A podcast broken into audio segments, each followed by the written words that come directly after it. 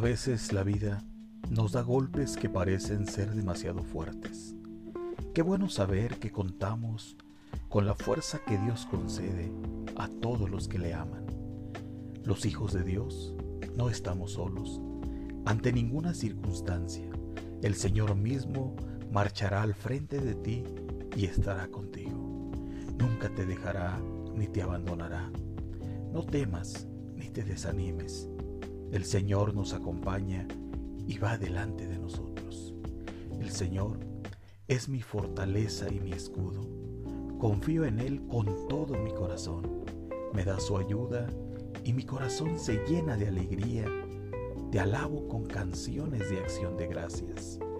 Él es nuestra fortaleza en todo momento y podemos confiar en Él.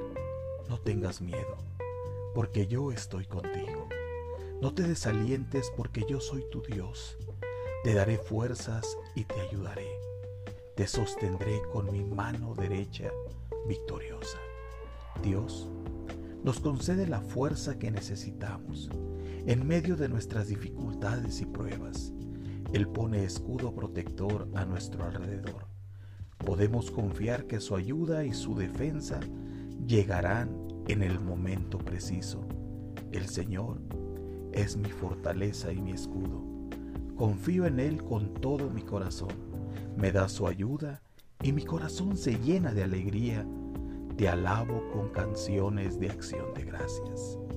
Puede fallarme la salud y debilitarse mi espíritu pero Dios sigue siendo la fuerza de mi corazón. Él es mío para siempre.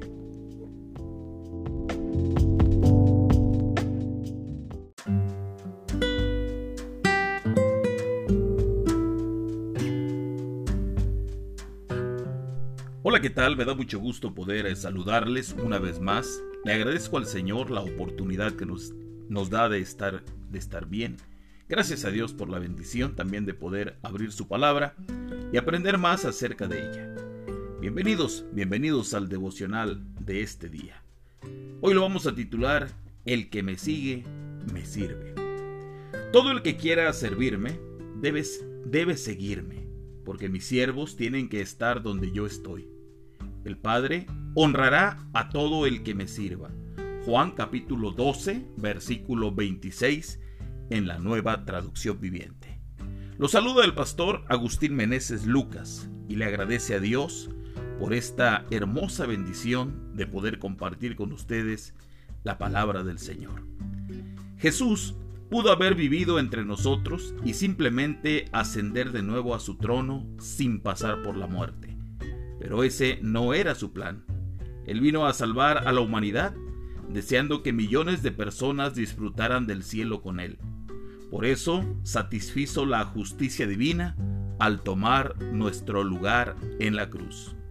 Nosotros podemos vivir en este mundo y simplemente esperar el momento de presentarnos delante de Dios, pero ese no es el plan. Él quiere que le sirvamos dando testimonio, para que muchos le conozcan como Salvador. No te detengas. Si de verdad estás siguiendo a Jesús, entonces tienes que servirle. No existe un verdadero seguidor que no sea un verdadero siervo. Seguir a Jesús es servirle para sus propósitos y planes. Si lo hacemos, no solo tendremos el fruto eterno de almas que se salvan, sino que también el Padre nos honrará, nos dará un galardón indestructible, eterno. ¿Qué momento tan grandioso será ese? Así dice Jesucristo en la Escritura. Todo el que quiera servirme debe seguirme. No existe un verdadero servicio si primero no ha existido el llamado a ser discípulo, y un verdadero discípulo es aquel que ha nacido de nuevo. Existen personas que desean hacer algo para Dios y así poder ganarse la salvación. Eso es antibíblico. La salvación es por gracia y el servicio viene después. Porque mis siervos tienen que estar donde yo estoy, dijo Jesús. Qué promesa tan maravillosa y clara que Jesucristo sí cumple lo que dice. Donde Él esté, allí también estaremos. El Padre honrará a todo el que me sirva, mencionó Jesucristo. Nos dará un galardón indestructible, eterno. ¿Qué momento tan grandioso será ese? Jesús nos dice que aquel que le sirva estará donde Él esté, y su Padre le honrará. ¿Qué gloria más grande nos espera? Solo imaginémonos estar junto, junto a Cristo en el reino de los cielos, heredar todas sus promesas y bendito reino, salvarnos de la condenación eterna. Señor, ciertamente ninguna cosa que este mundo nos ofrezca es superior a estas gloriosas promesas. Por, e, por ello debemos morir a nosotros mismos, a nuestros pecados, para seguirte y heredar la vida eterna. Bendiciones para todos.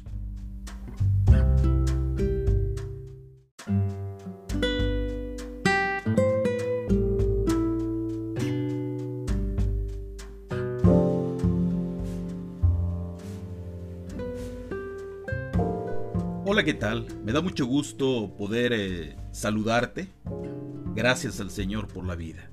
Te saluda el pastor Agustín Meneses Lucas, agradeciéndole a Dios por la oportunidad que nos da de estar vivos y de poder estudiar su palabra.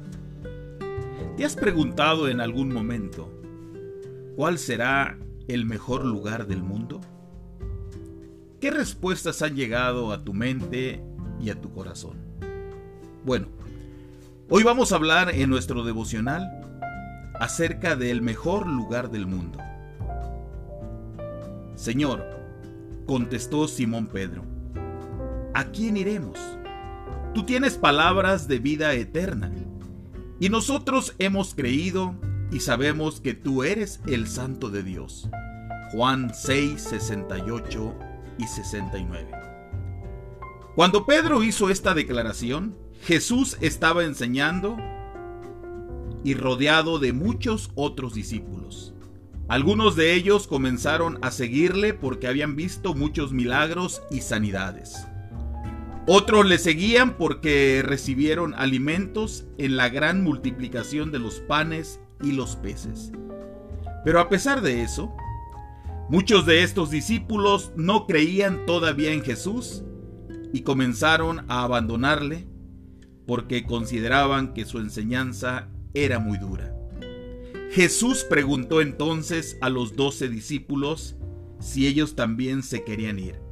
Pedro, al igual que algunos que ya creían en el Señor, sabía que no tenían a dónde ir.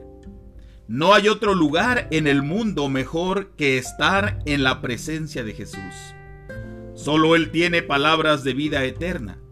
Solo Él es capaz de satisfacer la mayor hambre de tu existencia. Quien conoce el amor de Dios de verdad, sabe, entiende muy bien que no hay otro lugar mejor para estar que junto al Salvador. Para que estés hoy en el mejor lugar, ¿tú crees en el Señor? Para poder creer necesitas conocer a Dios y su amor a través de la Biblia. Independientemente de lo que te haya llevado a seguir a Cristo, que sean la fe y el amor los que te mantengan junto a Él todos los días. Mi amado hermano, confía en Jesús para tu provisión diaria. Ora y busca estar en la presencia de Dios cuando te sientas lejos de sus caminos. Si sientes que todavía no estás en esos momentos en los cuales el Señor te puede llamar discípulo, es importante que lo analices, es importante que lo observes. Si sientes que todavía no eres un discípulo fiel de Jesús, pide orientación a un cristiano más maduro o al pastor de una iglesia cristiana evangélica. Agradece a Dios, porque en Jesús tendrás más que milagros y bendiciones. Con Cristo obtendrás conocimiento para la vida eterna. Oremos. Señor Dios, muchas gracias por el mejor lugar donde podría estar, en Cristo. Gracias porque nada en este mundo es mejor que andar lado a lado contigo y aprender de Dios. Ayúdame a creer y a permanecer en la presencia de Jesús todos los días de mi vida y así sabré que todo lo demás estará bien. Quédate hoy y siempre conmigo, en el nombre de Jesús. Amén. Bendiciones, un fuerte abrazo de parte del pastor Agustín Meneses Lucas.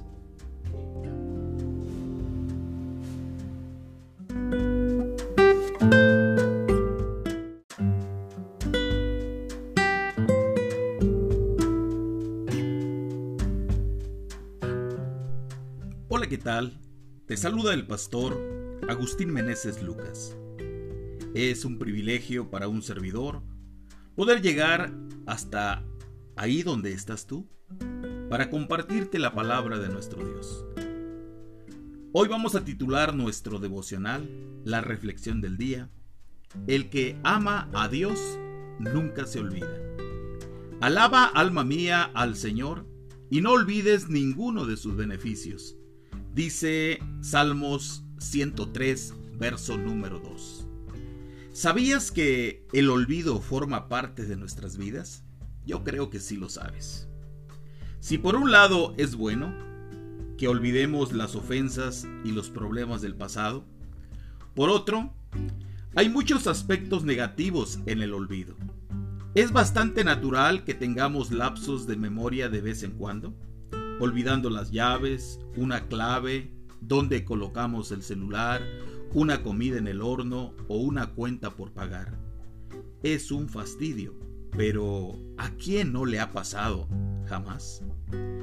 Pero además de esos olvidos saludables y normales, pues tenemos una memoria selectiva que almacena cosas importantes y descarta cosas secundarias. Hay otro tipo que es mucho más grave el olvido de cosas muy importantes. Infelizmente, por causa de enfermedades, la falta de atención, el estrés y las distracciones, las consecuencias de ese tipo de olvido son mucho más graves, pudiendo hasta ser fatales en algunos casos. Olvidar niños en el carro, compromisos asumidos, etc. Tanto en un caso como en el otro, es necesario ejercitar la mente estimulando la memoria para no apagar las cosas importantes. En el versículo de hoy, el salmista exhorta su propia alma a bendecir y a no olvidarse del Señor ni de sus bendiciones. Es un ejercicio que todos debemos hacer. Animar a nuestra mente y a nuestro corazón para que no se olviden de Dios. No te olvides de Dios ni de sus bendiciones infinitas. Número 1. Estimula tu mente a pensar en Dios durante el día. Ten una actitud de gratitud por todas las bendiciones recibidas. Considéralas como algo importante. Número 2. Crea marcos visuales. Samuel erigió una piedra y la llamó Ebenezer para recordar que Dios había ayudado al pueblo hasta allí. Primero de Samuel 7:12. Anota, marca, Anima a tu mente a recordar. Número 3. Ora y agradece por todo lo bueno que Dios ha hecho por ti. Número 4. Escribe en un diario o en una agenda peticiones y respuestas de oración. Con el pasar del tiempo podrás revisar esos recuerdos y ver cuánto Dios te ha cuidado. Número 5. Cuenta las bendiciones. Haz una lista con las bendiciones de Dios en tu vida. Ponla en lugares visibles. El espejo, la puerta de la nevera, tu mesa de trabajo. Y compártela con aquellos que te rodean. Señor mi Dios y Padre amado, muchas gracias por todas las bendiciones concedidas. Enséñame a reconocer tu bondad y tu misericordia cada día. En los mínimos detalles, desde el aire que respiro hasta la gracia de la salvación en Jesús, yo sé que tú cuidas de mí siempre Ayúdame a no olvidar ninguna de tus bendiciones. Yo te alabo y te glorifico por todas ellas. En el nombre de Jesús. Amén. Bendiciones.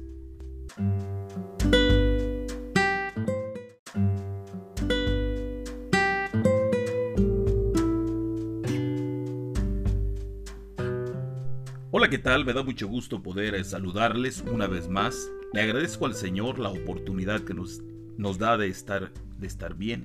Gracias a Dios por la bendición también de poder abrir su palabra y aprender más acerca de ella. Bienvenidos, bienvenidos al devocional de este día. Hoy lo vamos a titular El que me sigue, me sirve. Todo el que quiera servirme debe, debe seguirme, porque mis siervos tienen que estar donde yo estoy. El Padre honrará a todo el que me sirva. Juan capítulo 12, versículo 26 en la nueva traducción viviente. Lo saluda el pastor Agustín Meneses Lucas y le agradece a Dios por esta hermosa bendición de poder compartir con ustedes la palabra del Señor.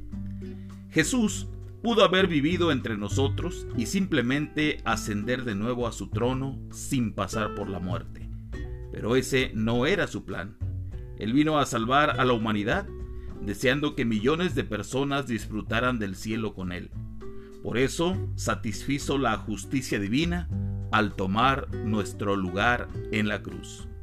Nosotros podemos vivir en este mundo y simplemente esperar el momento de presentarnos delante de Dios, pero ese no es el plan. Él quiere que le sirvamos dando testimonio, para que muchos le conozcan como Salvador. No te detengas. Si de verdad estás siguiendo a Jesús, entonces tienes que servirle. No existe un verdadero seguidor que no sea un verdadero siervo. Seguir a Jesús es servirle para sus propósitos y planes. Si lo hacemos, no solo tendremos el fruto eterno de almas que se salvan, sino que también el Padre nos honrará, nos dará un galardón indestructible, eterno. ¿Qué momento tan grandioso será ese? Así dice Jesucristo en la Escritura. Todo el que quiera servirme debe seguirme. No existe un verdadero servicio si primero no ha existido el llamado a ser discípulo, y un verdadero discípulo es aquel que ha nacido de nuevo. Existen personas que desean hacer algo para Dios y así poder ganarse la salvación. Eso es antibíblico. La salvación es por gracia y el servicio viene después. Porque mis siervos tienen que estar donde yo estoy, dijo Jesús. Qué promesa tan maravillosa y clara que Jesucristo sí cumple lo que dice. Donde Él esté, allí también estaremos. El Padre honrará a todo el que me sirva, mencionó Jesucristo.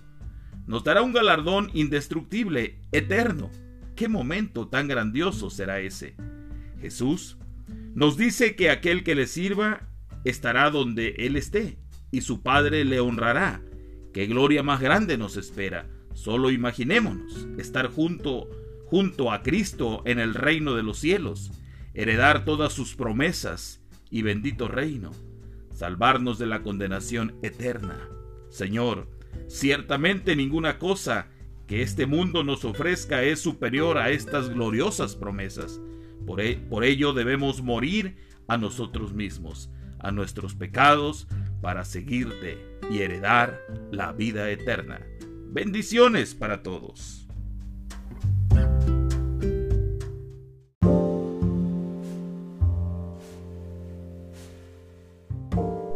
Hola, ¿qué tal? Me da mucho gusto poder eh, saludarte. Gracias al Señor por la vida. Te saluda el pastor Agustín Meneses Lucas, agradeciéndole a Dios por la oportunidad que nos da de estar vivos y de poder estudiar su palabra. ¿Te has preguntado en algún momento cuál será el mejor lugar del mundo? ¿Qué respuestas han llegado a tu mente y a tu corazón? Bueno, hoy vamos a hablar en nuestro devocional acerca del mejor lugar del mundo. Señor, contestó Simón Pedro, ¿a quién iremos? Tú tienes palabras de vida eterna, y nosotros hemos creído y sabemos que tú eres el Santo de Dios. Juan 6, 68 y 69. Cuando Pedro hizo esta declaración, Jesús estaba enseñando y rodeado de muchos otros discípulos. Algunos de ellos comenzaron a seguirle porque habían visto muchos milagros y sanidades. Otros le seguían porque recibieron alimentos en la gran multiplicación de los panes y los peces. Pero a pesar de eso, muchos de estos discípulos no creían todavía en Jesús y comenzaron a abandonarle porque consideraban que su enseñanza era muy dura. Jesús preguntó entonces a los doce discípulos si ellos también se querían ir. Pedro, al igual que algunos que ya creían en el Señor, sabía que no tenían a dónde ir. No hay otro lugar en el mundo mejor que estar en la presencia de Jesús. Solo Él tiene palabras de vida eterna. Solo Él es capaz de satisfacer la mayor hambre de tu existencia. Quien conoce el amor de Dios de verdad, sabe, entiende muy bien que no hay otro lugar mejor para estar que junto al Salvador. Para que estés hoy en el mejor lugar, ¿tú crees en el Señor? Para poder creer necesitas conocer a Dios y su amor a través de la Biblia. Independientemente de lo que te haya llevado a seguir a Cristo, que sean la fe y el amor los que te mantengan junto a Él todos los días. Mi amado hermano, confía en Jesús para tu provisión diaria. Ora y busca estar en la presencia de Dios cuando te sientas lejos de sus caminos. Si sientes que todavía no estás en esos momentos en los cuales el Señor te puede llamar discípulo, es importante que lo analices, es importante que lo observes. Si sientes que todavía no eres un discípulo fiel de Jesús, pide orientación a un cristiano más maduro o al pastor de una iglesia cristiana evangélica. Agradece a Dios porque en Jesús tendrás más que milagros y bendiciones. Con Cristo obtendrás conocimiento para la vida eterna. Oremos. Señor Dios, muchas gracias por el mejor lugar donde podría estar, en Cristo. Gracias porque nada en este mundo es mejor que andar lado a lado contigo y aprender de Dios. Ayúdame a creer y a permanecer en la presencia de Jesús todos los días de mi vida, y así sabré que todo lo demás estará bien. Quédate hoy y siempre conmigo, en el nombre de Jesús. Amén. Bendiciones, un fuerte abrazo de parte del pastor Agustín Meneses Lucas.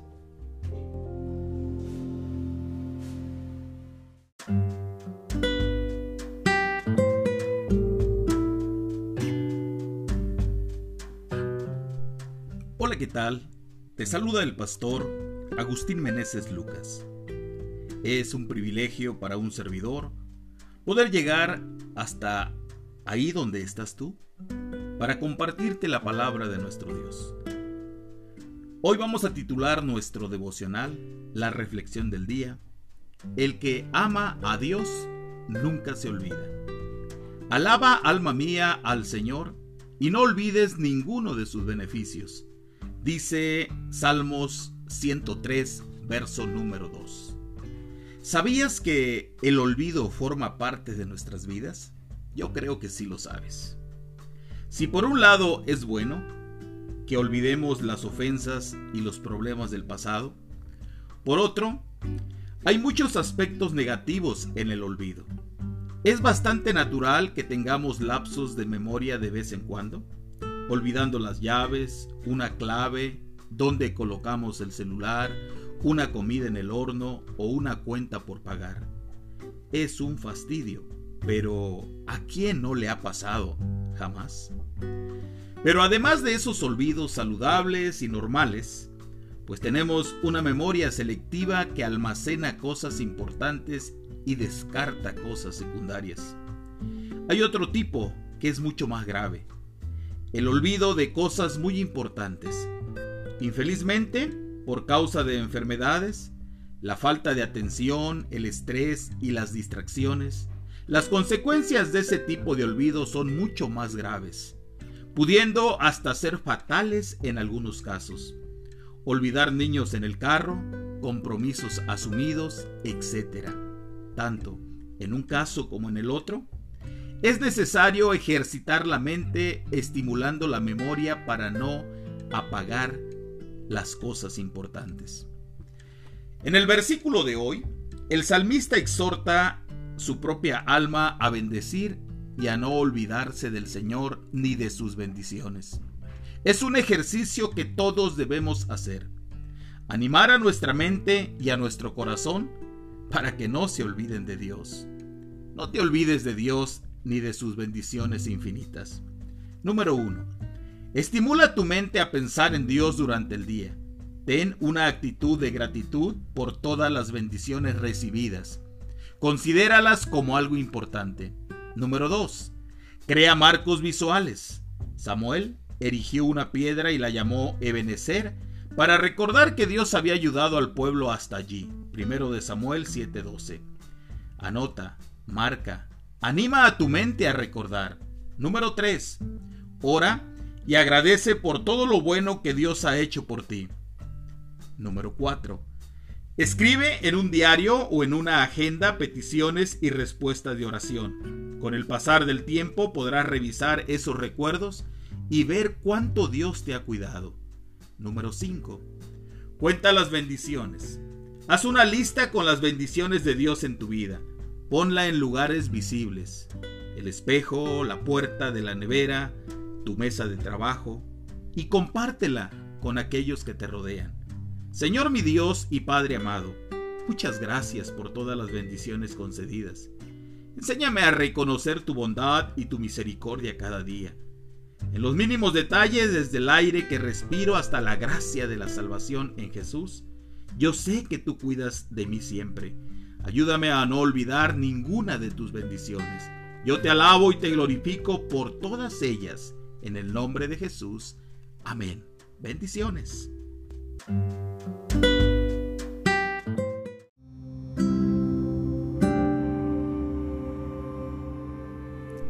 Hola, ¿qué tal? Me da mucho gusto saludarte. Te saluda el pastor Agustín Meneses Lucas, agradeciéndole a Dios por la vida que Él nos ha regalado, por los cuidados que Él ha tenido, por los propósitos tan perfectos que Él tiene para con cada uno de nosotros. Yo creo que tanto tú como yo hemos escuchado y tal vez muchas veces lo hemos dicho. A veces comentamos que tenemos planes para mañana, que tenemos planes para dentro de una semana, a lo mejor planes para un año. Y hacemos planes y planes. Muchas veces no nos preguntamos si son los planes de Dios o son simplemente nuestros pensamientos. Hoy, en este devocional, en esta reflexión, quiero hablar acerca de los planes de Dios son más grandes que los tuyos. Mis caminos y mis pensamientos son más altos que los de ustedes, más altos que los cielos sobre la tierra. Isaías 55:9 Mis amados, Muchas veces no comprendemos por qué suceden ciertas cosas en la vida. Yo creo que te ha pasado, así como a mí. No siempre conseguimos percibir el cuadro completo con todos los detalles del propósito de Dios en las situaciones que pasamos. Eso es así, porque sus caminos son infinitamente más grandes que los nuestros. Dios no destruyó al ejército egipcio cuando los israelitas estaban acorralados delante del Mar Rojo. El Señor no sacó a Daniel del foso de los leones como nosotros habríamos hecho. Él tampoco apagó las llamas del horno de fuego donde echaron a Sadrach, Mesach y Abednego. En vez de hacer eso, Dios cumplió su propósito maravilloso abriendo el mar rojo protegiendo a Daniel en el foso y caminando con los tres amigos dentro del horno. Sorprendente, ¿verdad? Pero así es Dios. Dios conoce el fin desde el comienzo. Número uno. Cree solamente, aunque no entiendas todo lo que acontece, confía que Dios es soberano. Él sabe lo que hace. Número dos. Ora entregando tu vida en las buenas manos de aquel que creó todo el universo. Él es el Dios de milagros y sabe lo que es mejor para ti. Número 3. Descansa en Dios.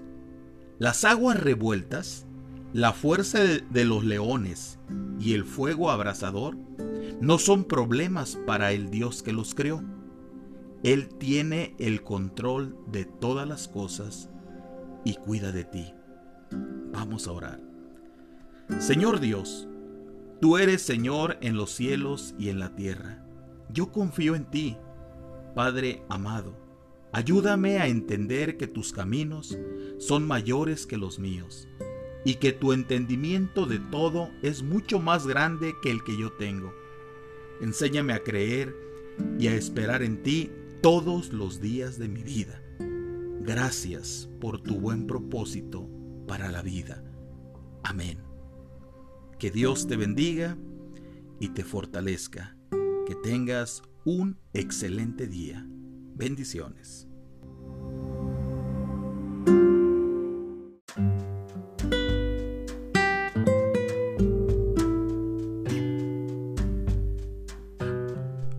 ¿Qué tal? Te saludo una vez más con mucho gusto, agradeciéndole a Dios por la oportunidad que nos da de vivir. Te saluda el pastor Agustín Meneses Lucas, deseando de todo corazón que te encuentres bien, que estés confiando en el Señor y que cuando pases por momentos de dificultad, como cualquier otro ser humano pueda pasar, podamos confiar en nuestro Dios. Hoy quiero hablar en este devocional, en esta reflexión, acerca de la razón de nuestra confianza. Escucha la palabra. El Señor es mi luz y mi salvación. ¿A quién temeré? El Señor es el baluarte de mi vida. ¿Quién podrá amedrentarme? Cuando los malvados avanzan contra mí, para devorar mis carnes? Cuando mis enemigos y adversarios me atacan, son ellos los que tropiezan y caen. Aun cuando un ejército me asedie, no temerá mi corazón. Aun cuando una guerra estalle contra mí, yo mantendré la confianza. Salmos 27, 1 al 3. David enfrentó peligros, peligros muy grandes que serían difíciles de superar para cualquier otra persona. Sin embargo, él sabía que Dios es mucho más grande que cualquier amenaza. En los primeros versículos de este salmo, vemos la confianza total que David tenía en Dios, fruto de las experiencias de su vida. Él había experimentado el poder salvador de Dios, su ayuda y cuidado en momentos de gran riesgo. Había vivido grandes momentos con Dios, por lo que su confianza en Él era absoluta. Sabía que Dios lo ayudaría en medio de cualquier situación. Mis amados, a veces podemos sentir que los problemas que enfrentamos son imposibles de resolver. Todo parece estar en contra nuestra. Pero contamos con Dios, su presencia, su ayuda, y no debemos tener miedo. Nada es imposible para Dios. Cuando Dios está con nosotros, podemos enfrentar ejércitos con confianza. Oremos, Padre nuestro, que moras en los cielos y en todo lugar te doy las gracias por ser mi confianza, por ser mi protector en cada momento. Señor, cuando mis rodillas se doblen y cuando la fe parezca desaparecer, levántame, Señor, y fortaléceme. En el nombre de Jesús. Amén. Bendiciones.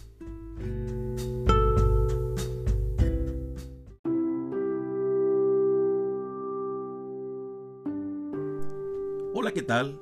Qué bendición es estar una vez más con ustedes. Gracias al Señor por este gran privilegio que me da de poder compartir la palabra, su palabra. Hoy Quiero platicar un poco en este devocional, en esta reflexión, sobre el mismo Salmo 27, ahora en sus versículos 4 al 6. La palabra dice de la siguiente forma, Una sola cosa le pido al Señor, y es lo único que persigo, habitar en la casa del Señor todos los días de mi vida, para contemplar la hermosura del Señor y recrearme en su templo, porque en el día de la aflicción, Él me resguardará en su morada, al amparo de su tabernáculo me protegerá, y me pondrá en alto sobre una roca, me hará prevalecer frente a los enemigos que me rodean, en su templo ofreceré sacrificios de alabanza y cantaré salmos al Señor. Vamos a titular nuestro devocional de la siguiente forma. En Dios tenemos un lugar seguro. Cuando llegaba la hora de dificultad, David se refugiaba en la presencia de Dios. El templo representaba su presencia, donde todos podían acercarse y recibir bendición. Era allí donde David encontraba la victoria. Estar ante Dios da paz y alivio en los momentos más duros de la vida.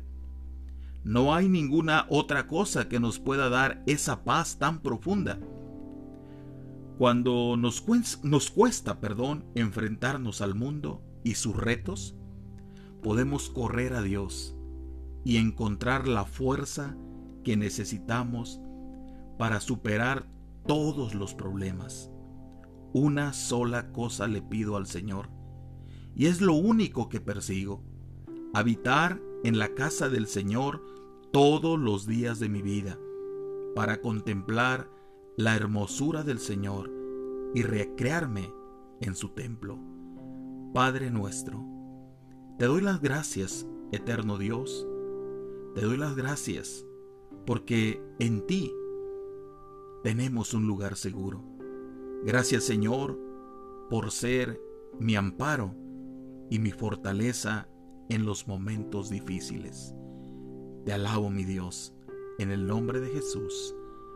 Amén. Que Dios te bendiga.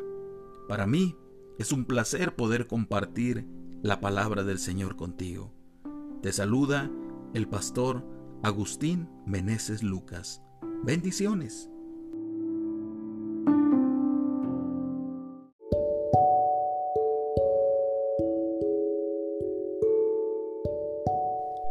Hola, ¿qué tal? Qué gusto es saludarte una vez más. Te saluda el pastor Agustín Meneses Lucas agradeciéndole al Señor la oportunidad que nos da de vivir. Bienvenido a tu devocional en este día. La palabra del Señor dice de la siguiente manera, pero el Señor le dijo a Samuel, no te dejes impresionar por su apariencia ni por su estatura, pues yo lo he rechazado. La gente se fija en las apariencias, pero yo me fijo en el corazón. Primero de Samuel, capítulo 16, verso 7. Dios te ve más allá de las apariencias. Así titularemos la reflexión del día. Cuando Samuel fue a casa de Isaí para ungir a uno de sus discípulos como rey de Israel, al principio el profeta observó a Eliab y pensó, sin duda, que este es el ungido del Señor.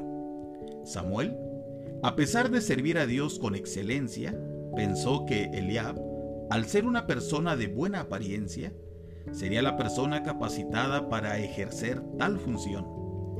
Este tipo de juicio es común en los seres humanos, pero Dios trabaja de otra forma. Dios es capaz de escudriñar el corazón y Él sabe el potencial que cada uno tiene dentro de sí. Para Dios, lo más importante es un corazón dispuesto a ser moldeado por Él. El Señor capacita a quien escoge, y esto fue lo que sucedió con David. Dios rechazó a Eliab y escogió al hijo pequeño, buen mozo, trigueño y de buena presencia. Aun siendo el menor de la casa, Dios capacitó a David día tras día para ser un gran instrumento en sus manos. Por eso, es importante que tengas un corazón dispuesto a recibir la instrucción de Dios sin preocuparte únicamente de las apariencias. Puede que los demás no reconozcan el valor real que hay en ti, pero Dios sabe cuánto vales. En su momento, Él te levantará y te capacitará. De esta forma, todos reconocerán lo que Dios ha hecho en tu vida y tú mismo percibirás todo lo que has crecido gracias a la obra de Dios. Recuerda, el Señor ve el corazón. Hay ciertos desafíos que parecen ser más grandes que nuestra capacidad para afrontarlos. Acude a Dios en oración y mantén tu corazón abierto a su instrucción. Él te capacitará para vencer todos los desafíos. Según vamos adquiriendo experiencia, debemos mantener nuestros ojos y nuestros oídos atentos a Dios. Permite que tus vivencias te ayuden a estar más cautivado por el Señor. Un corazón siempre dispuesto a aprender es una vida dispuesta a crecer en Cristo. Recuerda que Jesús vino al mundo y fue siervo. Sírvele de corazón y recibe su capacitación. Te invito a que oremos. Señor Jesús, quiero aprender más de ti. Haz tu obra en mí. Tal vez no tenga todas las capacidades que me exigen, pero sé que tú capacitas a quien escoges. Quiero crecer bajo tu dirección. En el nombre de Jesús. Amén. Bendiciones.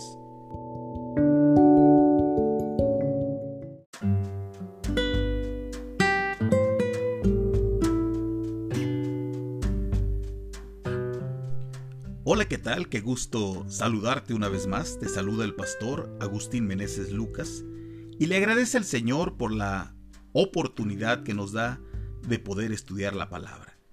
¿Sabías que hay dos maneras de vivir? Bueno, voy a leer la palabra del Señor en Hebreos capítulo 10, verso 38. Pero el justo vivirá por la fe, y si se vuelve atrás, no será de mi agrado. En esencia, hay dos maneras de vivir. Una, conforme a la voluntad de Dios y otra, conforme a nuestra propia voluntad. Si vivimos bajo la, la nuestra, veremos orgullo, mundanalidad, independencia, desamor, inconstancia.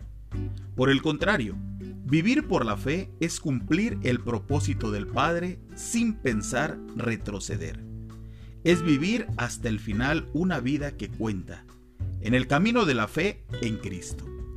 Ese es el camino. Con Dios no hay término medio. Escoger a Jesús, el autor de nuestra fe, puede que no sea lo más fácil. El camino es estrecho y angosto, pero es lo mejor que podemos hacer. A Dios le agradará tu fidelidad. ¿Has pensado echarte atrás? Muchas veces nos frustramos o entristecemos por varios motivos. Dios no engaña a nadie. Él no prometió que sería fácil y en algunos momentos no lo será. Cuando sientas que es así, recuerda que, por la fe, las manos fuertes de Dios estarán ahí siempre para ampararte, sustentarte y confortarte. Aún así, si decides seguirlo, necesita ser fiel hasta el fin sin desfallecer. Número 1. Decide seguir a Cristo en los buenos momentos y en los malos momentos de la vida. Número 2. Niégate a ti mismo y abandona el egoísmo. Número 3. Deja todo en las manos de Dios, confiando en su palabra. Número 4. No desistas de tu fe en Jesús, sigue adelante. Esto agradará al Señor. ¿Qué te parece si oramos? Señor, quiero escoger tu manera de vivir. Quiero caminar por la fe en tus promesas, confiando que tu voluntad es lo mejor para mi vida. Ayúdame a seguir adelante cuando pienso desistir. No me dejes mirar atrás jamás. Señor, en el nombre de Jesús. Amén. Bendiciones.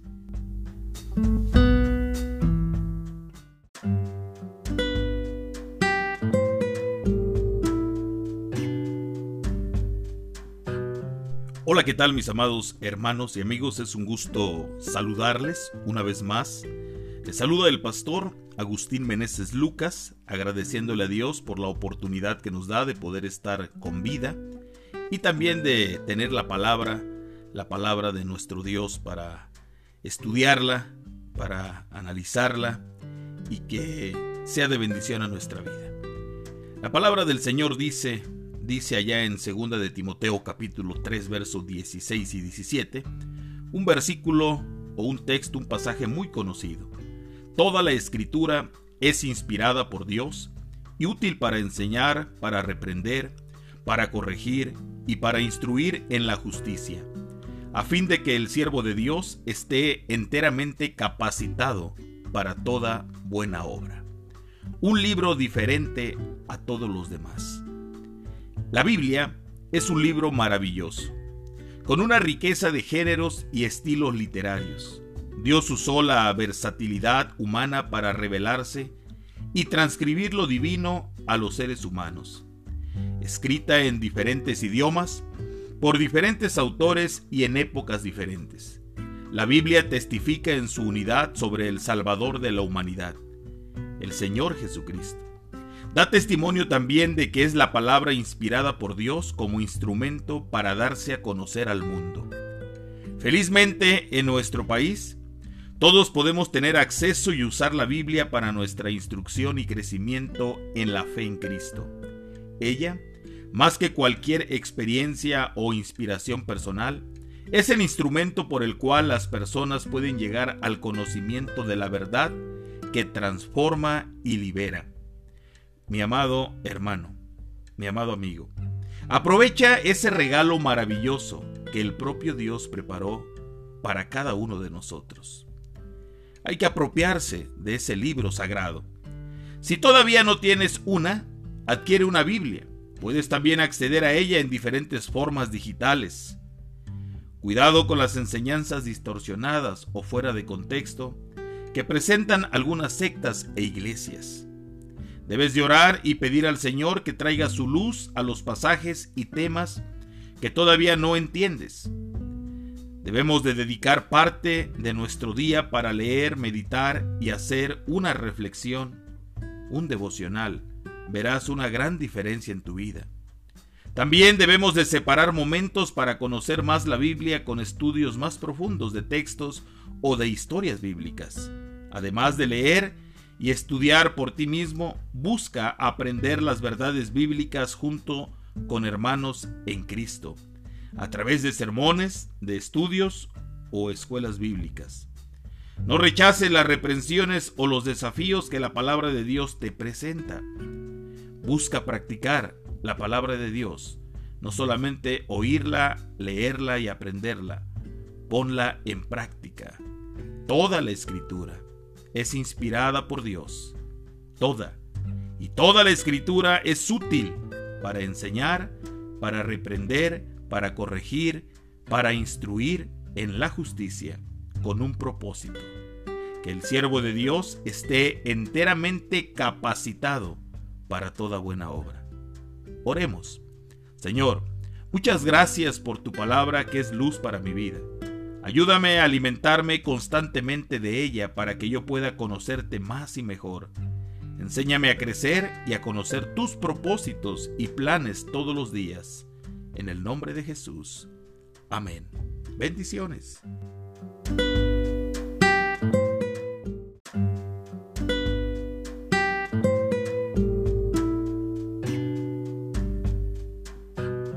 Hola, ¿qué tal mis amados hermanos y amigos? Es un gusto saludarles una vez más. Les saluda el pastor Agustín Meneses Lucas, agradeciéndole a Dios por la oportunidad que nos da de poder estar con vida y también de tener la palabra, la palabra de nuestro Dios para estudiarla, para analizarla y que sea de bendición a nuestra vida. La palabra del Señor dice, dice allá en 2 de Timoteo capítulo 3 versos 16 y 17, un versículo o un texto, un pasaje muy conocido. Toda la escritura es inspirada por Dios y útil para enseñar, para reprender, para corregir y para instruir en la justicia, a fin de que el siervo de Dios esté enteramente capacitado para toda buena obra. Un libro diferente a todos los demás. La Biblia es un libro maravilloso, con una riqueza de géneros y estilos literarios. Dios usó la versatilidad humana para revelarse y transcribir lo divino a los seres humanos. Escrita en diferentes idiomas, por diferentes autores y en épocas diferentes. La Biblia testifica en su unidad sobre el Salvador de la humanidad, el Señor Jesucristo. Da testimonio también de que es la palabra inspirada por Dios como instrumento para darse a conocer al mundo. Felizmente, en nuestro país, todos podemos tener acceso y usar la Biblia para nuestra instrucción y crecimiento en la fe en Cristo. Ella más que cualquier experiencia o inspiración personal, es el instrumento por el cual las personas pueden llegar al conocimiento de la verdad que transforma y libera. Mi amado hermano, mi amado amigo, aprovecha ese regalo maravilloso que el propio Dios preparó para cada uno de nosotros. Hay que apropiarse de ese libro sagrado. Si todavía no tienes una, adquiere una Biblia Puedes también acceder a ella en diferentes formas digitales. Cuidado con las enseñanzas distorsionadas o fuera de contexto que presentan algunas sectas e iglesias. Debes de orar y pedir al Señor que traiga su luz a los pasajes y temas que todavía no entiendes. Debemos de dedicar parte de nuestro día para leer, meditar y hacer una reflexión, un devocional verás una gran diferencia en tu vida.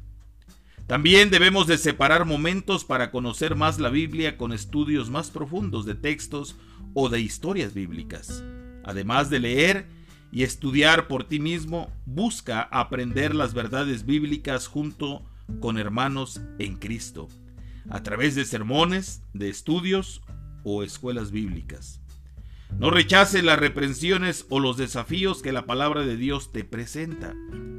Busca practicar la palabra de Dios, no solamente oírla, leerla y aprenderla, ponla en práctica.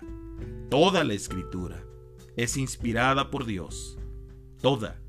Y toda la escritura es útil para enseñar, para reprender, para corregir, para instruir en la justicia, con un propósito, que el siervo de Dios esté enteramente capacitado para toda buena obra. Oremos. Señor, muchas gracias por tu palabra que es luz para mi vida. Ayúdame a alimentarme constantemente de ella para que yo pueda conocerte más y mejor. Enséñame a crecer y a conocer tus propósitos y planes todos los días. En el nombre de Jesús. Amén. Bendiciones.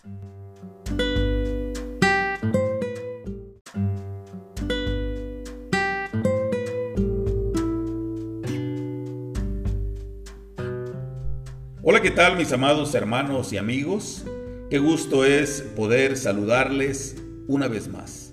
Les saluda el pastor Agustín Meneses Lucas desde la ciudad de Guajuapan de León, Oaxaca, México. Y les damos la más cordial bienvenida al devocional de este día, el cual lo hemos titulado Probados como el oro. Y la lectura del día de hoy está ubicada en la primera carta del apóstol San Pedro, en su capítulo 1, versículo número 7. La palabra, la escritura, dice de la siguiente manera, para que sometida a prueba vuestra fe, mucho más preciosa que el oro, el cual, aunque perecedero, se prueba con fuego, sea hallada en alabanza, gloria y honra cuando sea manifestado Jesucristo. El oro es un metal considerado de alto valor. Es un metal denso, suave. Se adapta a cualquier situación. Es perfectamente manejable. Uno de los más manejables que hay. Conservando su brillo y sin mancharse nunca ni con el aire ni con el agua. Es de gran resistencia. El oro no como otro metal, es el que soporta más. Ningún otro metal soportaría lo que el oro soporta. El oro sin duda es un metal con mucha resistencia y de allí que su valor sea tan alto. En la escritura de hoy, el apóstol Pedro dice que nuestra fe es mucho más preciosa que el oro, porque el oro, aun a pesar de lo resistente que es, no dura para siempre. En cambio, la fe que sale aprobada de la prueba dará alabanza, gloria y honor a Jesucristo cuando Él vuelva en gloria. ¿Cuántos de nosotros queremos tener en nuestro interior las características que tiene el oro? Ser de alto valor, ser suaves pero a la vez muy fuertes, manejables y moldeables, para que Dios haga su voluntad en nosotros, conservando siempre nuestro brillo, estar sin mancha, ser resistentes y ser cada día más valiosos.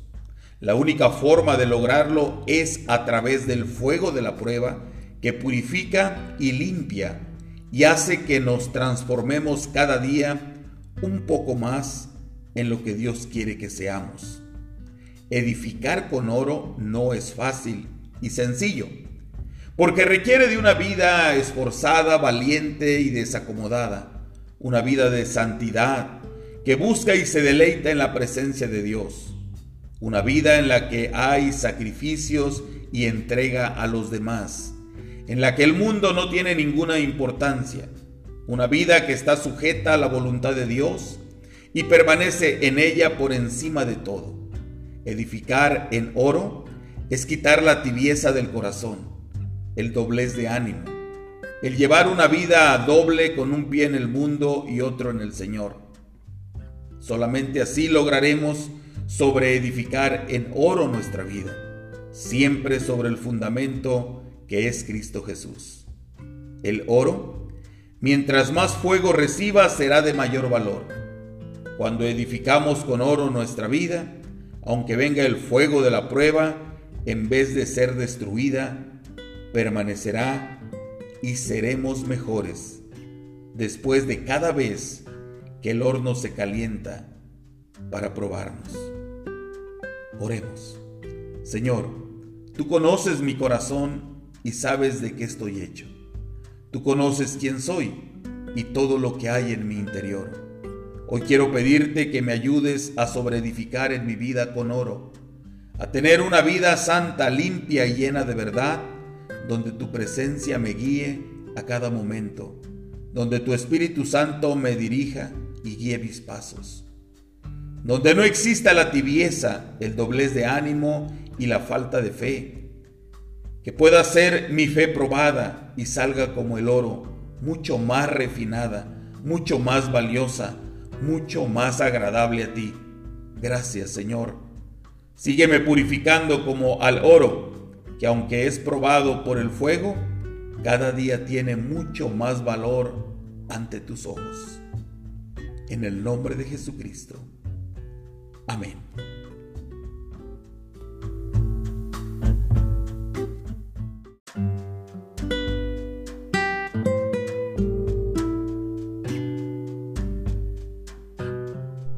Hola, ¿qué tal? Qué gusto es poder eh, saludarles una vez más.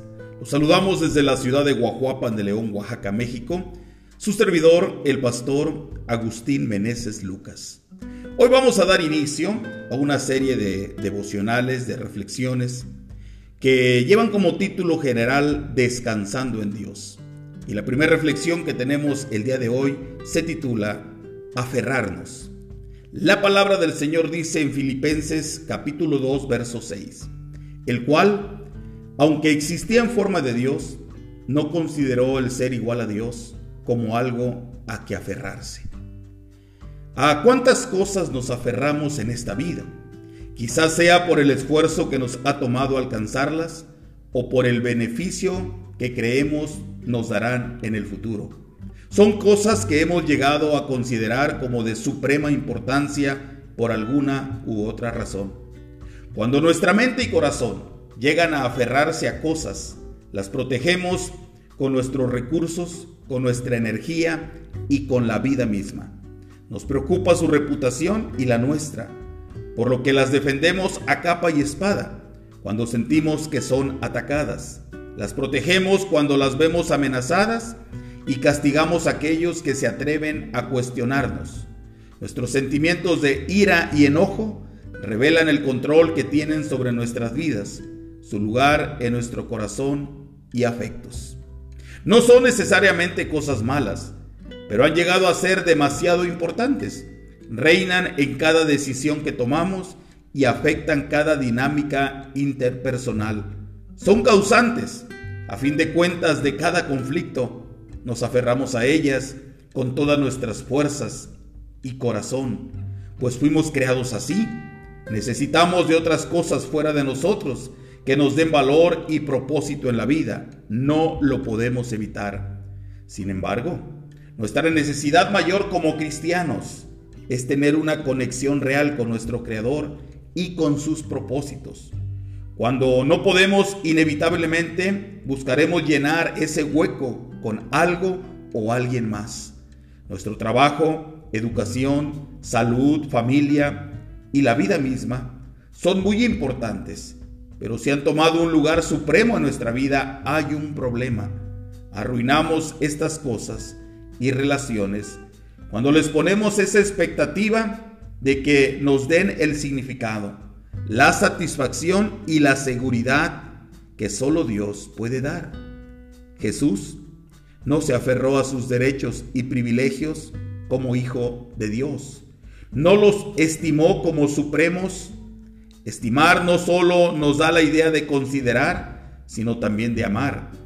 Por amor, más bien, y sin dejar de ser completamente Dios, Jesús tomó forma de siervo para encarnarse y obedientemente humillarse hasta la cruz para llevar a cabo su misión de redención. Las buenas noticias son que gracias a esa gran obra de amor de nuestro Señor Jesucristo, en nuestro favor y en nuestro lugar, podemos reconocer esta continua lucha de nuestro corazón, examinar nuestros sentimientos, para ver lo que nos revelan de lo que lo atan y continuar rindiendo con manos abiertas toda área de nuestra vida a Él y a sus gloriosos propósitos divinos. Piensa en esto y encuentra tu descanso en Él. Bendiciones.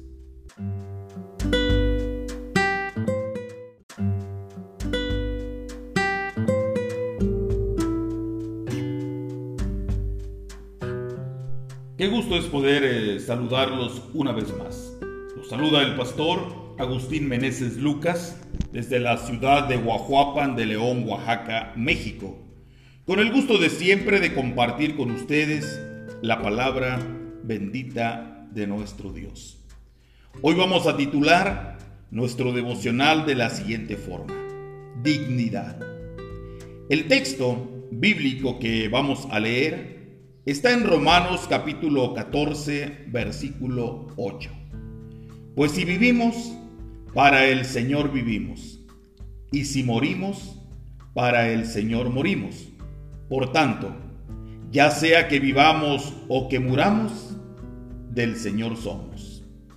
En estos días hablamos mucho de la dignidad humana, y así debe de ser porque lamentablemente a lo largo de la historia, y aún en la actualidad, en muchas partes del mundo, los derechos humanos son violados impunemente. La imagen de Dios en cada uno de nosotros es una evidencia de su gracia. Nos conduce a trabajar en favor de la dignidad del ser humano para asegurarnos de que sus derechos fundamentales sean respetados independientemente de las fronteras, la edad, el estrato social o la situación económica. Sin embargo, aún este buen valor puede llegar a tomar un lugar supremo en nuestras vidas. Por ejemplo, el deseo de vivir con dignidad y también de morir con dignidad. ha llevado a nuestra sociedad contemporánea a extremos lamentables, hasta el punto de hablar sobre el valor de la vida después del nacimiento y no antes, cuando en realidad debería ser considerada como valiosa en ambos casos. Así también, el querer vivir y morir con dignidad nos lleva a evitar el sufrimiento a toda costa.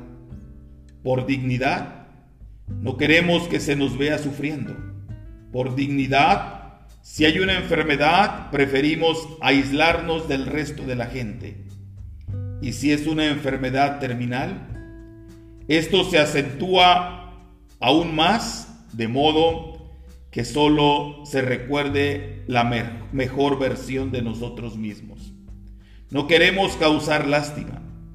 Pensamos, sin embargo, para aquellos que hemos experimentado la gracia de Dios, hay un valor más alto que nuestra propia dignidad y es este, la gloria de Dios. Debemos estar conscientes de que la dignidad misma puede convertirse en nuestro mayor orgullo.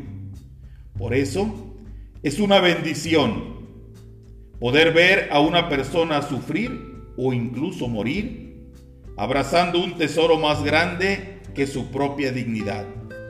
Es de gran impacto ver a una persona que rinde su dignidad como una ofrenda a Dios, mostrándose vulnerable y dependiente, siendo sostenido y definido por la gracia de Dios y no por su condición. Muchas veces vemos la gracia de Dios no solo como un regalo suyo en nuestras vidas, sino como algo que suplementa nuestro propio sentido de fortaleza e independencia. En lugar de eso, la gracia de Dios nos transforma cuando nos vemos a nosotros mismos como irremediablemente dependientes, necesitados, desesperados y en bancarrota espiritual, moral y física. Somos llamados a trabajar a favor del prójimo y por su dignidad y propias decisiones. Pero las buenas noticias para ti y para mí son que, gracias a la obra de nuestro Señor Jesucristo, a nuestro favor y en nuestro lugar, los peores momentos de nuestra vida de mayor fragilidad humana pueden convertirse también, perdón, también en oportunidades para dar testimonio de su gracia. Cuando mostramos que nuestra dignidad no es definida por nuestra autosuficiencia, sino que está fundamentada en nuestra relación con Dios. Tenemos libertad.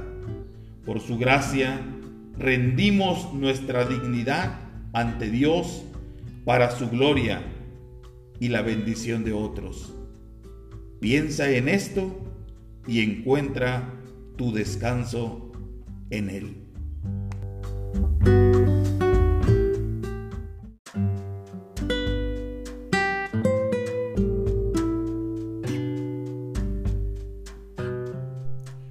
¿Qué tal? Me da mucho gusto saludarlos a cada uno de ustedes. Los saludamos desde la ciudad de Huajuapan de León, Oaxaca, México. Gracias al Señor por darnos esta oportunidad. Los saluda el pastor Agustín Meneses Lucas con el propósito de que reflexionemos juntos en la palabra de nuestro Dios. Hoy hemos titulado nuestra reflexión de la siguiente forma. Solo vamos a usar una palabra para titular la reflexión. Caída. Y nuestro versículo en donde vamos a estar basados en nuestro devocional es Judas capítulo 1 verso 24. Y aquel que es poderoso para guardarlos a ustedes sin caída y para presentarlos sin mancha en presencia de su gloria con gran alegría. De vez en cuando volvemos a escuchar, de vez en cuando volvemos a escuchar, perdón, de la caída de alguien más que en su momento fue una persona de impacto a nuestra propia vida espiritual, nos sorprende, entristece y afecta anímicamente. Esto sucede porque muchas veces no hemos sido preparados en nuestro discipulado lo suficiente para esta realidad. Estos momentos nos deben llevar a orar por esas personas, para que el Señor les traiga de regreso a su camino. Nos consuela saber que ninguno de los hijos de Dios se perderá y que Él nos ha prometido llevarnos a casa al final del día sanos y salvos. Sin embargo, este tipo de momentos son también importantes para examinar nuestro propio corazón.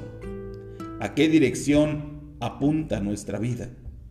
Quizá este tipo de situaciones no se da de la noche a la mañana, más bien se trata de una serie de momentos en los que, en lugar de estar sensibles a la obra de su espíritu, endurecemos nuestros corazones y lo contristamos al resistirnos a su obra. Mis amados, es importante reconocer que Así como no podemos salvarnos a nosotros mismos, tampoco podemos guardarnos a nosotros mismos de caer. Ambas cosas son evidencia de la gracia de Dios. Sin embargo, debemos ser intencionales en nuestra lucha contra el pecado y con humildad encomendarnos continuamente al Señor. Ante esta misma realidad de la vida de fe, Judas no el Iscariote, le dice a los hermanos, consérvense en el amor de Dios. Judas 1.21. Demos gracias a Jesucristo por la obra hecha en nuestro favor y en nuestro lugar. Permanecer en el amor de Dios nos ayuda a reconocer que Él es el único poderoso para presentarnos sin mancha delante de su gloria y guardarnos sin caída. Piensa en esto y encuentra, como Judas, gran gozo y descanso en el Todopoderoso. Bendiciones.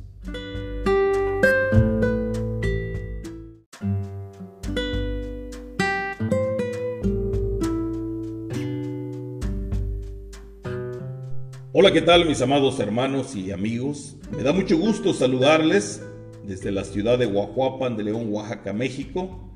Los saluda el pastor Agustín Meneses Lucas, deseando que puedan tener un hermoso día y que en cada momento puedan ser bendecidos por el Dios de todo poder, por nuestro Dios soberano, por el Dios de nuestra salvación. Así que bienvenidos a este su devocional. Gracias al Señor porque nos permite leer la palabra y estudiarla. Hoy titularemos nuestro devocional de una manera tan sencilla. Vamos a titularlo Amanecer. Y vamos a leer Salmos capítulo 5, verso 3. Oh Señor, de mañana oirás mi voz, de mañana me presentaré, de mañana presentaré mi oración a ti y con ansias esperaré. Existe algo especial en esas primeras horas de la mañana y al amanecer. Independientemente de cómo haya sido el día anterior, de las cosas que nos abruman, de los pensamientos e ideas que hayamos tenido, si dormimos bien, todo se siente diferente. Lo más probable es que no haya cambiado absolutamente nada de la noche a la mañana pero de alguna manera nosotros hayamos sido los que hemos cambiado. Las cosas ya no parecen tan oscuras. Las opciones parecen más prometedoras. Nos sentimos más optimistas, más seguros y con esperanza. Esto es un regalo y bendición de Dios cada día y para nosotros como sus hijos. Esta mañana, al salir el sol, oía a un pajarillo empezar a cantar. Pensaba que era como si estuviera contento y diciendo a su manera, lo sabía, Dios lo ha hecho otra vez.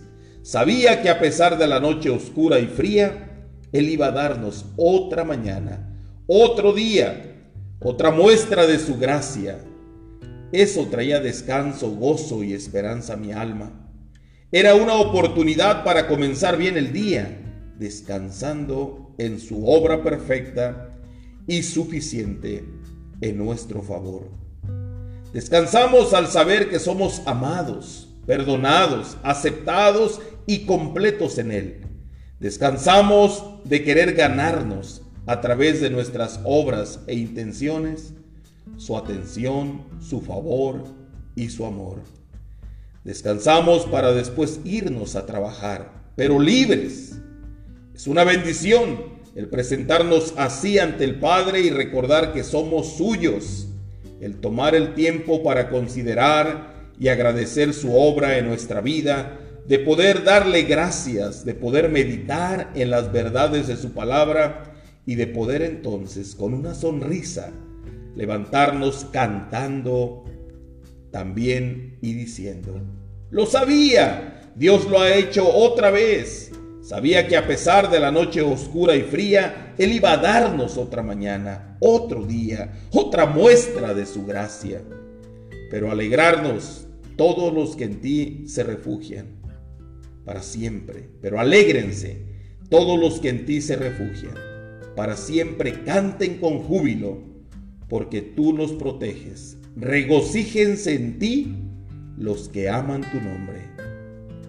Piensa en esto y encuentra descanso en Él. Bendiciones.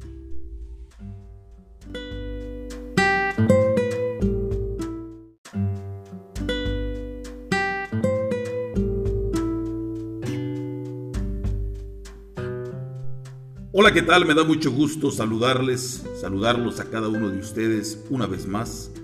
Soy el pastor Agustín Meneses y con todo mi corazón y con todo el deseo de mi corazón le pido al Señor que cada uno de ustedes esté siendo bendecido, guardado por nuestro Dios. Reciban un fuerte saludo desde la ciudad de Huajuapan, de León, Oaxaca, México. La palabra del Señor dice en este, en este día, no es bueno comer mucha miel, ni el buscar la propia gloria es gloria. Proverbios 25-27. Vamos a titular nuestra reflexión de la siguiente manera. Yo. Muchos de mis problemas vienen de mí mismo. Surgen de estar pensando continuamente en mis necesidades, mis fracasos, mis metas, mis éxitos y aún mi ministerio. En otras palabras, estos problemas vienen de estar pensando demasiado en mí. Así es la realidad de todos nosotros. Solemos estar muy centrados en nosotros mismos. La opinión que poseemos de nosotros se vuelve suprema en nuestras vidas.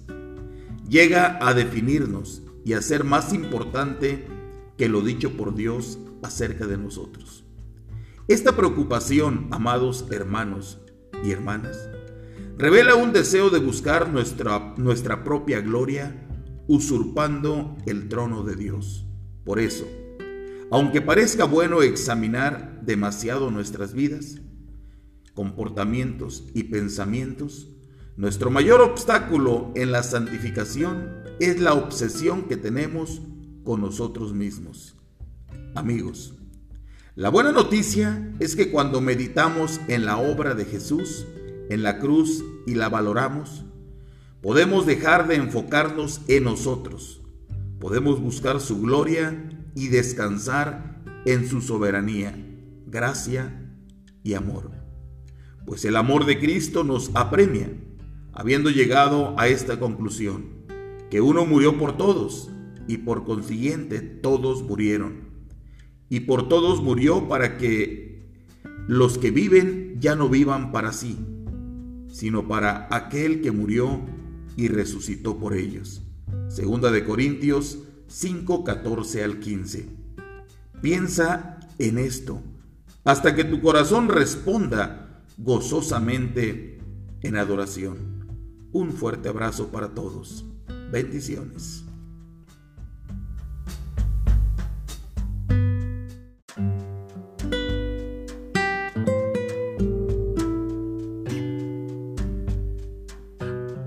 Hola, ¿qué tal, mis amados hermanos y amigos? Los saluda el pastor Agustín Meneses Lucas desde la ciudad de Guajuapan de León, Oaxaca, México. Es una bendición, una vez más, poder llegar hasta el lugar ahí donde nos escuchan, a través de este medio. Hoy nuestro devocional lo vamos a titular de la siguiente forma, religiosos. La palabra del Señor dice allá en Santiago, capítulo 1, verso 26. Si alguien se cree religioso, pero no refrena su lengua, sino que engaña a su propio corazón, la religión del tal es vana. Ser considerado religioso hoy es algo negativo. Tiene connotaciones de ser cerrado, cuadrado e intolerante. Sin embargo, en otras épocas, ser una persona religiosa era lo contrario. Era sinónimo de ser una persona decente, moral y confiable. Los valores que decimos tener se deben ver reflejados en nuestras acciones. Jesús mismo dirigió sus más duras críticas a los religiosos profesionales, a la gente decente, bien vestida y respetada de su época. Estos hombres aparentaban ser lo mejor de nuestra sociedad, aquellos que deberían representarnos especialmente ante Dios. Después de todo, es ante Él que necesitamos al mejor representante. Pero Jesús apuntaba una realidad muy diferente del corazón. Aunque ellos se creían sanados y justificados ante Dios por sus buenas obras, en realidad, se encontraban en una bancarrota espiritual.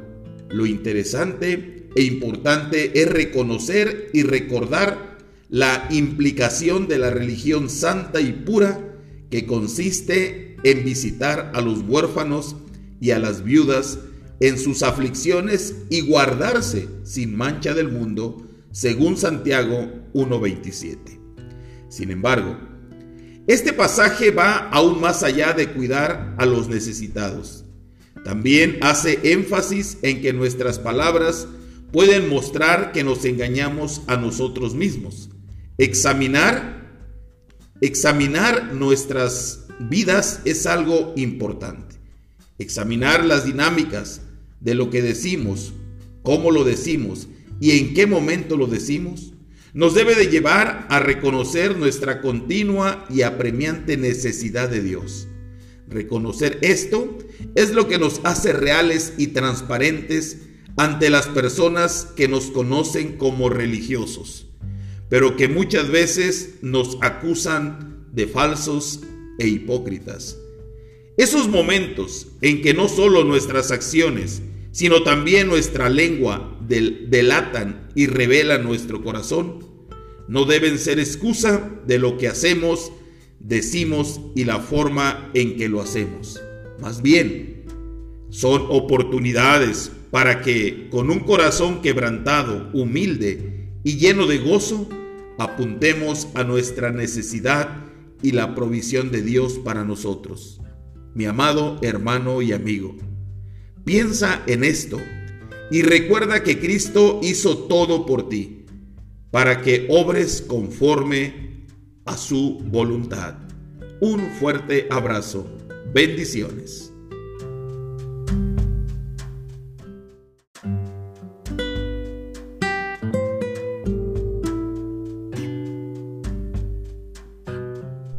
Hola, ¿qué tal mis amados hermanos y amigos? Es un gusto, de verdad, poder saludarles. Gracias al Señor porque nos permite vivir, poder eh, ver la luz de un nuevo día y tener la oportunidad de exaltar y alabar su nombre. Los saludamos desde la ciudad de Guajuapan de León, Oaxaca, su servidor, el pastor Agustín Meneses Lucas. Gracias a Dios por este tiempo. La palabra del Señor dice en Juan 3:16, un versículo muy conocido ya por nosotros. Porque de tal manera amó Dios al mundo, que dio a su Hijo unigénito, para que todo aquel que cree en Él no se pierda, sino que tenga vida eterna. Vamos a titular nuestro devocional de la siguiente forma. ¿Por qué? El comportamiento de nuestra sociedad contemporánea nos recuerdan que vivimos en un mundo caído. Los medios de comunicación hablan de crisis de salud, hambrunas, de crisis sociales, políticas y financieras alrededor del mundo. Son como una nube negra que amenaza con la idea de que las cosas se pondrán mucho peor. A nivel personal, tratamos de planear lo mejor posible, ser responsables, buscar el bien común y ayudar a los menos afortunados. Pero todo esto no garantiza que podremos prevenir las crisis en nuestras vidas. Ellas son consecuencias del pecado y de las circunstancias que Dios ha permitido para mostrarnos el sentido y propósito que tienen. Y es allí donde nos preguntamos, ¿por qué? Enfrentar los momentos difíciles nos ayuda a responder esa pregunta.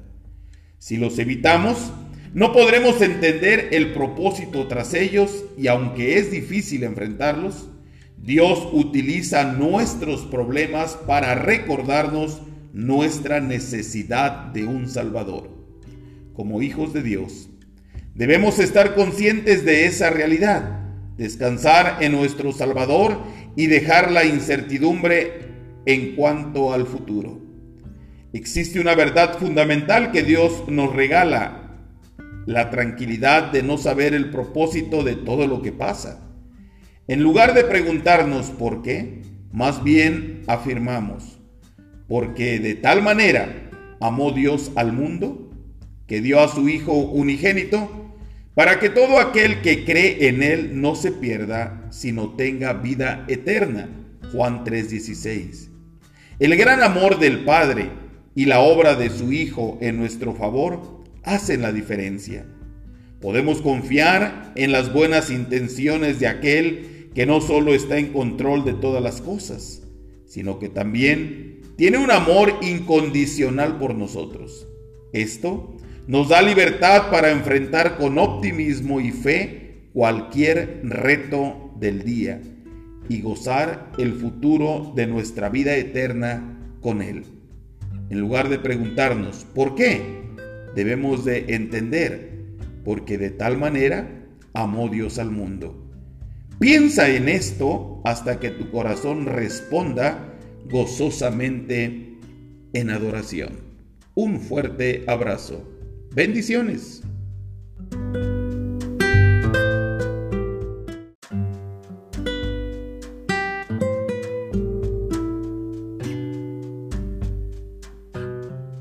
Tal mis amados hermanos y amigos? Qué gusto es poder eh, saludarles una vez más. Los saluda el pastor Agustín Meneses Lucas desde la ciudad de Guajuapan de León, Oaxaca, México. Y les damos la más cordial bienvenida a este su devocional. Hoy titularemos nuestro devocional de la siguiente forma, Destino. La palabra del Señor dice en Lamentaciones capítulo 3, verso 26.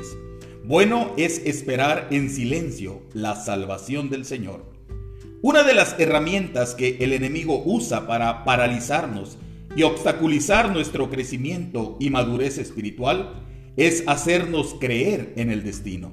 Según Wikimedia, el destino es el poder sobrenatural inevitable e ineludible que según se cree guía la vida humana y la de cualquier ser a un fin no escogido, de forma necesaria y fatal, en forma opuesta a la de libre albedrío o libertad. Se nos presenta entonces como una serie de fuerzas impersonales que ejercen su control sobre nuestras vidas sin valor y sentido para nosotros. Aunque algunos creen que el poder del destino es lo que define nuestra existencia y paso por el mundo, en realidad toda esta idea contradice la doctrina de la soberanía de Dios. La soberanía de Dios es una bella y conmovedora doctrina que nos lleva a descansar en la bondad, fidelidad y gracia de Dios, sabiendo que Él está obrando siempre en favor de los suyos, incluso a pesar de ellos mismos. Nos lleva a reconocer las buenas intenciones que Dios tiene para nosotros, sabiendo que fuimos creados por Él y para Él, y rendirnos gozosamente a esta verdad para descansar en ella y hallar la verdadera libertad. El enemigo es el que nos lleva a creer en narrativas fatalistas, que muchas veces se hacen perpetuas en nuestras culturas y familias. Nos ha llevado a creer, por ejemplo, que somos la oveja negra de la familia, que no nacimos con estrella, que de tal palo, tal astilla, o que un árbol que crece torcido jamás su rama endereza. Estas ideas pueden llegar a condicionar nuestras acciones y expectativas de la vida, y aún podemos llegar a aceptarlas como inevitables e irreversibles. Nos sentimos condenados a ellas, pues nos han definido, las hemos aceptado y llegamos a creerlas como nuestro destino. Reconocer que todas estas ideas han llegado a tener más peso en nuestra vida que la palabra y las promesas de Dios es una invitación al arrepentimiento ante nuestra incredulidad y nuestra falta de confianza en la bondad y dirección del buen Padre Celestial en cada área y momento de nuestras vidas. La única narrativa que debe definir nuestra vida es que somos profundamente amados y que gozamos del favor de Dios gracias a la obra de nuestro Señor Jesucristo en nuestro lugar y a nuestro favor, podemos mirar con anticipación y asombro la salvación del Señor como una muestra de su gran amor y afecto por nosotros. Esas sí son buenas noticias. Piensa en esto y encuentra tu descanso y gozo en él. Bendiciones, un fuerte abrazo.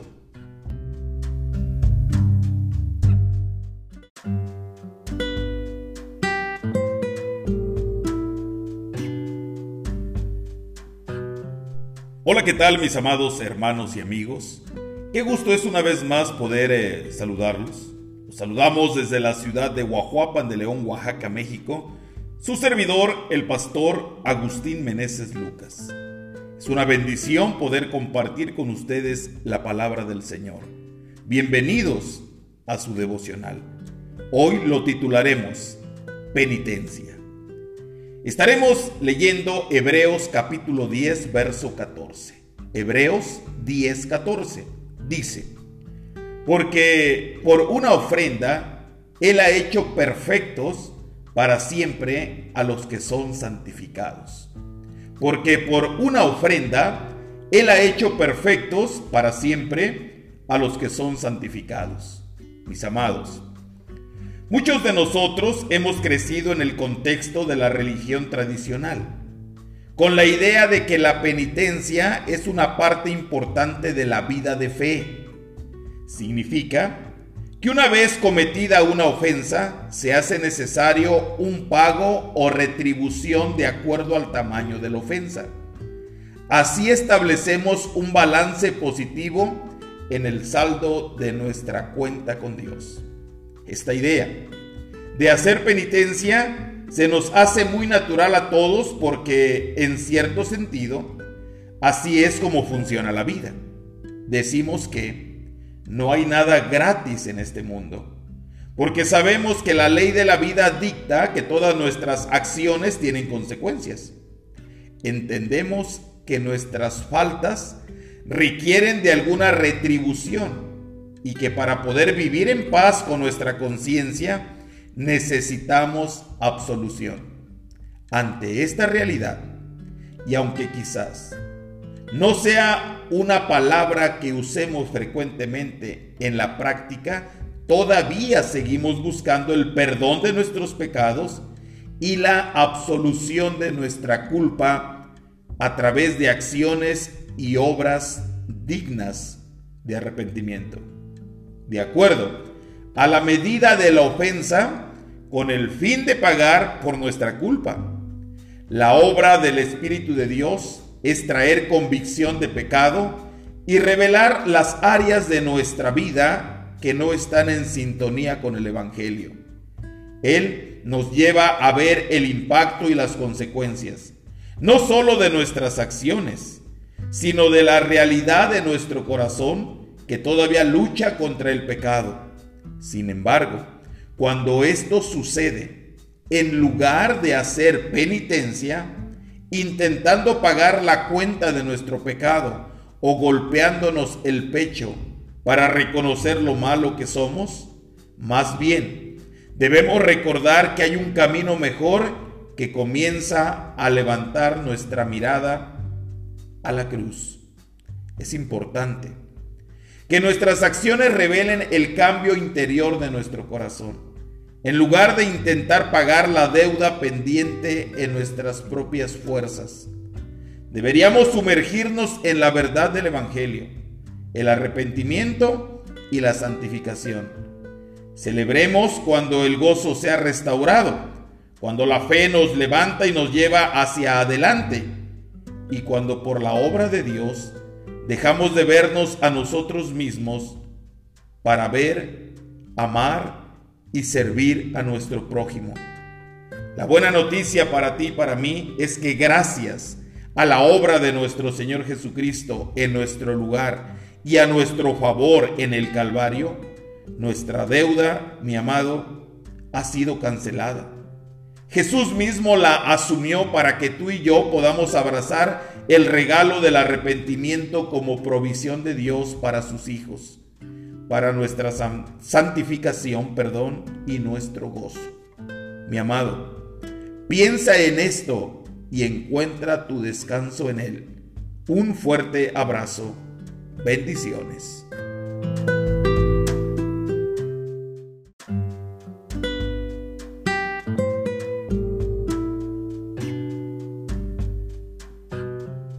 Hola, ¿qué tal mis amados hermanos y amigos?